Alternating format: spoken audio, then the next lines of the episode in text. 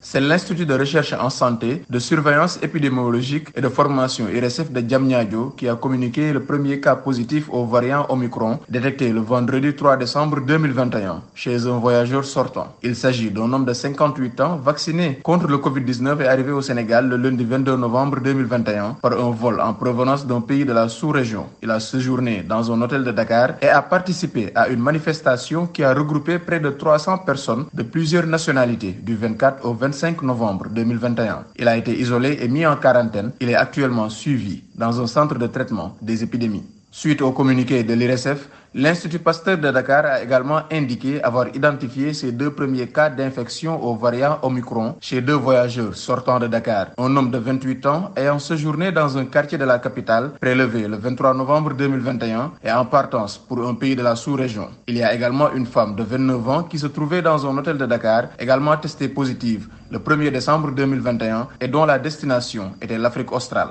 L'Institut Pasteur de Dakar indique cependant que sur les 22 séquences obtenues récemment, le variant Delta reste majoritaire avec 20 cas positifs sur 22. Seydina Abagé à Dakar pour VO Afrique.